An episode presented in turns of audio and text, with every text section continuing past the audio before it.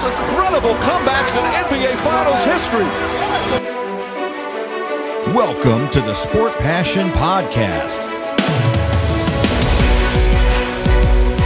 He shoots, he scores! Here is your host, Lars Marendorf. Einen wunderschönen guten Tag und herzlich willkommen zum Sport Passion Podcast. Heute geht es weiter mit den Teams der Metropolitan Division. Und wir sind im Metropole Area New York City. Und wir waren in der letzten Folge in der UBS Arena in Queens oder bei Queens. Und werden jetzt ein Stück wieder nach Westen fahren, zum Beispiel über die Williamsburg Bridge. Es geht nur ganz, ganz leicht nach Norden. Und wir fahren in den Bundesstaat New Jersey und ins Prudential Center. Und dort spielen die New Jersey Devils und die sind das Team, um das es heute geht.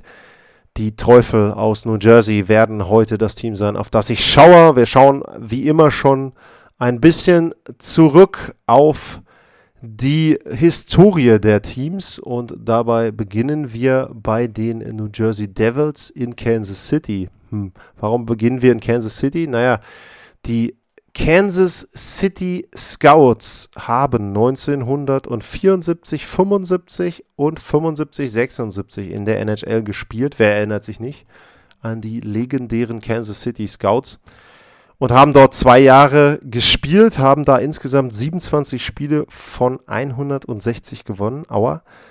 679 Gegentore, 374 eigenen geschossen. Na gut, ähm, die waren so gut, die wurden dann nach Colorado versetzt, waren dann die Colorado Rockies, in der NHL jedenfalls, dann. die gibt es ja jetzt mittlerweile auch als Baseballteam und das war zwischen 1976 und 82. Die waren nicht wesentlich erfolgreicher als New Jersey, die haben von 480 Spielen 113 gewonnen, naja, auch wieder so, sag mal, grob ein Viertel. Und dann ging es los in New Jersey 1982 mit den New Jersey Devils. Die haben so die ersten fast anderthalb Jahrzehnte so ein bisschen im Niemandsland verbracht, haben dann eine legendäre Playoff-Serie gehabt 1994. Wer erinnert sich nicht an Marc Messiers Garantie für den Sieg in Spiel 6? wo die Rangers dann die Serie gegen New Jersey in sieben Spielen gewonnen haben, dann erstmals seit langer, langer Zeit den Stanley Cup gewonnen haben, die New York Rangers. Das war 1994 und 1995 haben dann direkt die Devils den Stanley Cup gewonnen. In der Lockout-Season, die war nur 48 Spiele lang und da haben sie in einem Sweep die Detroit Red Wings geschlagen. Danach haben sie zwar einmal nochmal die Playoffs verpasst, aber ich sag mal, bis zum großen Lockout 2004, 2005, wo die Saison dann komplett verloren ging, da gehörten die New Jersey Devils immer zum Kreis der Titelanwärter mit und sie haben sich ja dann auch mit de den Detroit Red Wings und Colorado zusammen so ein bisschen diese Dekade zwischen 94 und 2004 geteilt, weil man so die auch Finalteilnahmen und so weiter ja, dort sich anschaut. 95 hat New Jersey den Stanley Cup gewonnen, 2000 haben sie den Stanley Cup gewonnen und 2003 haben sie den Stanley Cup gewonnen. 2001 haben sie das Stanley Cup Finale verloren und danach, nach dem Lockout, da ja, war es so, sie haben zwar mal die Playoffs erreicht, aber häufig in der ersten Runde verloren.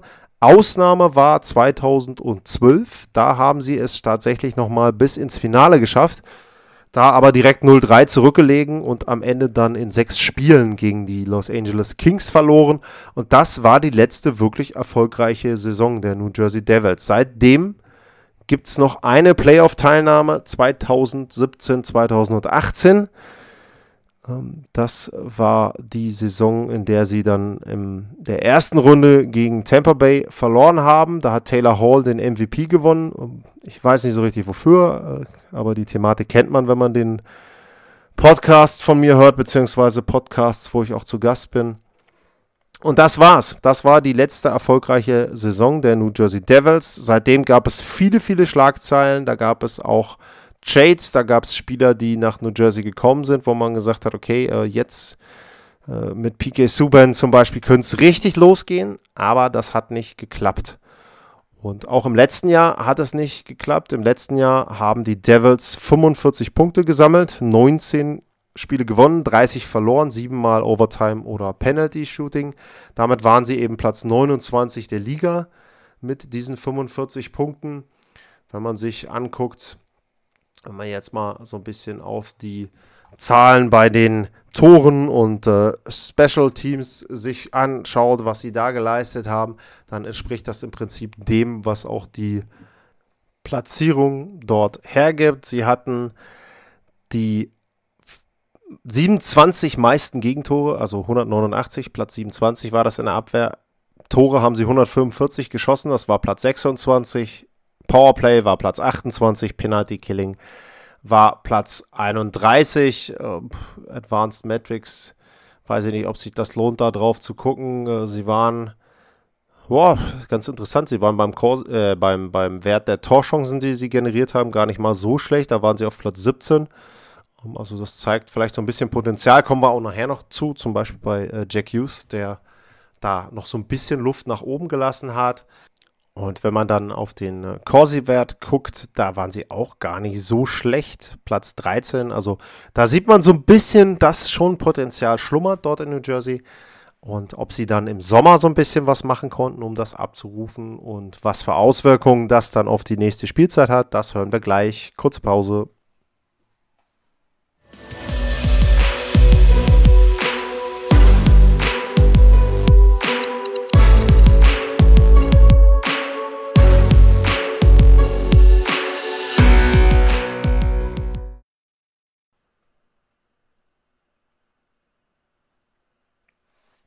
Zurück beim Sport Passion Podcast und jetzt geht es um das, was in der Sommerpause passiert ist in New Jersey.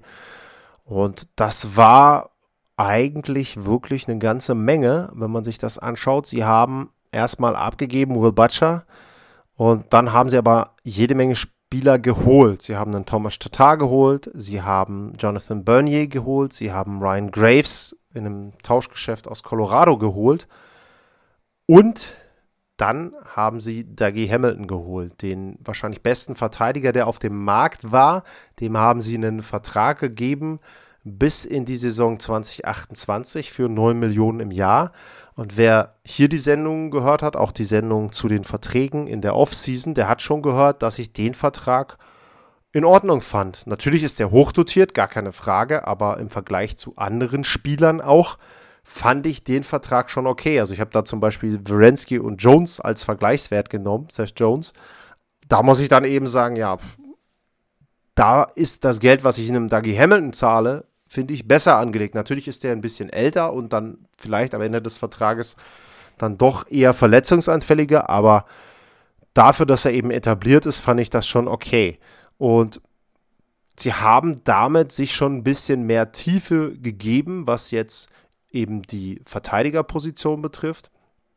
Aber eben auch, wenn man jetzt dann auch schaut auf ja, die Angreiferposition mit einem Thomas Tatar, ähm, dann muss man eben sagen, natürlich ist das jemand, der teilweise auch sehr eindimensional spielt und der dann vielleicht auch jemand ist, der zum Beispiel in Montreal in den Playoffs nicht mehr zum Einsatz kam. Aber erstmal geht es ja darum, für die Devils eine bessere reguläre Saison zu haben. Und das ist ihnen schon mal gelungen. Mit Bernier haben sie die Torhüter-Position, finde ich, sinnvoll ergänzt und mit einem Ryan Graves, der eben dann aus Colorado kam, nochmal zurück zur Verteidigerposition. Da haben sie einen großen, guten Verteidiger sich geholt. Das heißt also mit Dougie Hamilton eher so, sage ich mal, den spielerischen Verteidiger, der auch eine modernere Version hat. Den hätte ich zum Beispiel auch bei den anderen Sendungen jetzt äh, nennen können, fällt mir ein, weil bei Pittsburgh und so habe ich dann immer nur Makar und, und Hetman und eben entsprechend dann auch ein Pietrangelo genannt. Aber ihn würde ich zum Beispiel auch nennen als jemand, der eher moderner spielt. Und wenn man Dougie Hamilton verpflichten kann, wenn man einen Ryan Graves in einem Tauschgeschäft bekommt, dann muss ich sagen, dann ist die Defensive schon besser. Man muss ja auch noch dazu sagen, sie haben ja immer noch PK Subban. Ähm, natürlich ist der nicht mehr so gut, wie er mal war und da muss man eben sagen, es war auch schon vergleichsweise enttäuschend, was er die letzten Jahre so gezeigt hat. Auf der anderen Seite, wenn man dann eben sagt, genauso wie ich das bei anderen Veteranen auch schon gesagt habe, er ist dann vielleicht eben nicht mehr im Spotlight und nicht mehr derjenige, der so gute Leistung bringen muss, dann wiederum, ja, warum denn nicht? Also dementsprechend finde ich schon, sie haben sich vor allem in der Abwehr gut ergänzt. Mit Bernier und Mackenzie Blackwood haben sie da, glaube ich, auch ein ganz gutes Torhüter-Duo. Und ich finde, die Moves, die sie im Sommer gemacht haben, waren in Ordnung und waren auch etwas, wo man sagen kann, okay, ähm, da kann New Jersey jetzt drauf aufbauen. Sie haben mit Lindy Ruff einen Head Coach, den ich persönlich sympathisch finde, der für mich auch immer einen ganz guten Stil spielen lässt. Und ich glaube, dass das ein erfolgreicher Sommer war erstmal. Das war schon ein paar Mal so die letzten Jahre in New Jersey, zumindest auf dem Papier. Und jetzt muss man mal gucken, wie das in der nächsten Saison auf dem Eis aussieht. Und so ein bisschen versuche ich das gleich nach einer kurzen Pause.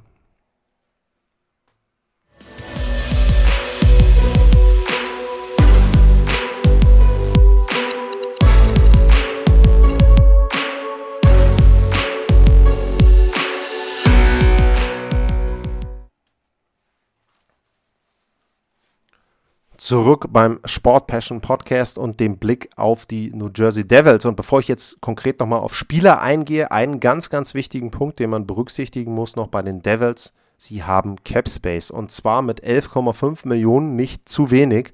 Und das ist nochmal ein Thema, wo man sagen kann, da können sie immer nochmal irgendwo an einem Deal beteiligt sein. Nicht unbedingt, dass sie selber Spieler abgeben, weil so viele wirkliche Veteranen, wenn man jetzt mal von PK Subban absieht, haben sie gar nicht mehr. Ich meine, Bernier, okay. Äh, aber ansonsten, wenn man sich mal die Altersstruktur anguckt, dann ist Thomas Tatar mit 30 Jahren schon der Älteste. Und ansonsten, ja, Nico Hischer 22 und äh, Miles Wood ist 26, Jasper Brad 23, Pavel Saka äh, 24, also Jack Youth ist 20. Dementsprechend da ist nicht so viel an Veteranen, was du noch abgeben kannst. In der Abwehr hatte ich es gesagt, Dagi Hamilton werden sie nicht abgeben wollen. Und auch die anderen, äh, Ryan Graves, äh, Jonas Siegenthaler, das ist jetzt nicht unbedingt etwas, wo du sagst, die muss ich unbedingt tauschen. Wo sie aber immer, wie gesagt, mitwirken können, ist so zum Beispiel, haben die Sharks ja letztes Jahr auch mal gemacht, dass ein Team Salary Cap irgendwo parken möchte, in dem Sinne, dass man sagt, okay, wir holen uns jetzt jemanden, der teuer ist, aber die Hälfte von dem Salary Cap übernimmt das Ursprungsteam und die andere Hälfte von dem, was noch übrig bleibt, übernimmt dann zum Beispiel ein Team wie die Devils. Die kriegen dafür einen, was weiß ich, Zweitrunden-Pick und werden eben dafür bezahlt, dass sie zeitweise ihren Salary Cap dann dort zur Verfügung stellen. Also sowas kann ich mir durchaus vorstellen und da holen sie sich dann vielleicht noch weitere Picks. Ansonsten, wenn man jetzt mal guckt, was kommt dann eigentlich auf dem Eis raus? Ich habe es erwähnt, Jack Hughes ist jemand, den erwarte ich mit einem Leistungssprung, den hatte er letztes Jahr schon bei den, ja, und bei den Werten, sozusagen bei den zugrunde liegenden Werten, aber das hat sich noch nicht so richtig in den Basic Statistics gezeigt, also bei den Toren, bei den Assists und so weiter, bei diesen alten Statistiken, sage ich mal. Aber er war schon jemand, wo man gesehen hat, okay, er ist ein Playdriver äh, mit Zoom Entries, solche Statistiken und sowas alles. Also er war jemand, der hat schon gezeigt, hat auch Schusspech gehabt. Er hat schon gezeigt, es könnten mehr Tore sein, es könnten auch mehr Assists sein, je nachdem, wie dann auch die Mitspieler dort mitspielen. Und ich glaube, dass der jetzt einen weiteren Leistungssprung machen wird. Darauf baut man auch in New Jersey. Also man hat ja gezielt eher die Verteidigung verstärkt, weil man glaubt eben zum Beispiel mit Jack Hughes, mit einem Nico Hischer dort Potenzial zu haben. Wenn man sich die ersten Reihen anguckt, ähm, ja, mit, mit, mit Sharangovic als Flügelspieler, ähm, Jasper Brad ähm, Pavel Sack, Saka und äh, Thomas Tatar so in den Top 6 mit drin. Das ist solide, das ist sicherlich nichts, wo andere Teams riesig Angst vor haben, aber das kann sich durchaus entwickeln und das kann sich im Verlaufe der Saison wirklich, wirklich nach vorne entwickeln. Sie haben eben auf der Center-Position mit Youth und mit Hisha schon zwei wirklich gute Spieler und man darf ja also speziell bei Youth nicht vergessen, wie jung der noch ist. Der ist 20 Jahre eben. Also, dass man da sagt, okay, wenn der jetzt den nächsten Schritt macht, auf die nächste Ebene, nicht auf die finale Ebene, noch nicht Superstar-Level und irgendwo vorne mit dabei, aber wenn er jetzt einfach einen Schritt machen würde, noch einen höher, das würde ihnen schon wesentlich weiterhelfen. Und da sehe ich eben jetzt in dieser nächsten Spielzeit wirklich die Chance, dass das auch passiert. Bei Hischer genauso. Und ja, Abwehr habe ich gesagt, wenn du wirklich das erste Verteidigerpaar Ryan Graves und Dougie Hamilton hast und du hast das wahrscheinlich dann auch für die nächsten paar Jahre, also, das finde ich schon ein gutes Verteidigerpaar, weil es auch vom Typ her, auch vom körperlichen her, ergänzt sich gut, finde ich. Ähm, dahinter Ty Smith Und ähm, Severson, okay, Jonas Siegenthaler, PK Subin, die alten oder die Veteranenreihe eher hinter, wobei Siegenthaler ist ja auch noch nicht so alt. Ähm, ja, bei Subin, wie gesagt, ich kann mir vorstellen, dass er in der Rolle sich nochmal so ein bisschen mehr entfalten kann, weil er eben einfach da nicht mehr der Nummer 1 Verteidiger sein muss, weil vielleicht auch so ein bisschen der Druck weg ist. Es ist jetzt sein letztes Vertragsjahr, auch das könnte ja wieder ein Punkt sein, wo man sagt, okay, äh, da könnte es durchaus so sein, dass sie eben entsprechend ja, bessere Leistung von ihm bekommen, weil er sich empfehlen will für andere Teams. Das weiß ich nicht, ob das so ist. Ähm, Wäre natürlich die Hoffnung aus Sicht von New Jersey. Aber ja, man muss einfach abwarten bei ihm. Also da bin ich immer so ein bisschen mixed. Ich mag ihn als Typen unheimlich gerne. Er war auch sehr nett, was so Interviews betrifft. Aber wie gesagt, die Leistungen in den letzten Jahren waren nicht so, wie man das zeitweise von ihm schon gesehen hat. Und ich fand den Leistungsabfall schon fast dramatisch, wenn man eben sich daran erinnert, was er in Nashville teilweise oder auch dann in äh, Montreal am Anfang noch gezeigt hat. Was sind die Devils für ein Team? Wo erwarte ich die im nächsten Jahr? Ja, irgendwo rund um die Playoffs. Ich hatte es schon erwähnt in den anderen Vorschau-Sendungen auf die anderen Teams. Es wird sehr, sehr schwer sein, die Metropolitan irgendwo einzuordnen. Die Devils sehe ich tendenziell eher in der unteren Hälfte. Ähm, also würde sagen, wenn man jetzt eben Columbus als letztes Team nimmt, dann würde ich die schon da drüber einordnen, auf jeden Fall. Und äh, ja, aber viel mehr ist es dann auch nicht. Wenn es wirklich gut läuft, überholen sie vielleicht noch eins der anderen Teams, das vielleicht Verletzungspech hat. Ich glaube trotzdem, dass sie einen großen Schritt nach vorne machen werden, dass sie ein besseres Team sein werden, dass sie unbequemer sein werden, um da auch eben dann entsprechend nicht mehr so einfach die Punkte mitzunehmen, wenn man da als Team auch speziell dann nach New Jersey kommt. Aber ich glaube, für die Playoffs reicht es im nächsten Jahr noch nicht, aber das wird nicht mehr lange hin sein. Und wie gesagt, Jack Hughes, Nico Hischer sehe ich als 1-2 Center-Duo da schon sehr, sehr gut für die Zukunft. Und wenn da vielleicht dann auch nochmal irgendwo noch ein, zwei Flügelstürmer mit dazukommen, die wirklich richtige Torjäger sind, dann glaube ich, dass New Jersey ein sehr, sehr gutes Team wieder hat, wenn man so in drei, vier Jahren guckt. Das war die Vorschau auf die New Jersey Devils und ich schließe dann in der nächsten Folge die Metropolitan Division ab und da kommen die New York Rangers natürlich letztes Team, was dort übrig bleibt, im Madison Square Garden dann eben auch. Und ja, bis dahin natürlich die Bitte, wenn ihr Fragen habt, speziell jetzt zur Atlantic Division, die ja noch kommt, dann meldet euch bitte. Sagt da bitte, was ihr dort gerne hören möchtet. Und entsprechend versuche ich dann eben auf diese Fragen einzugehen. Und ansonsten, wie immer, die Bitte, abonniert den Podcast, bewertet ihn vor allem bei iTunes, äh, würde mir sehr helfen. Und Ansonsten vielen Dank fürs Zuhören, bleibt gesund und tschüss.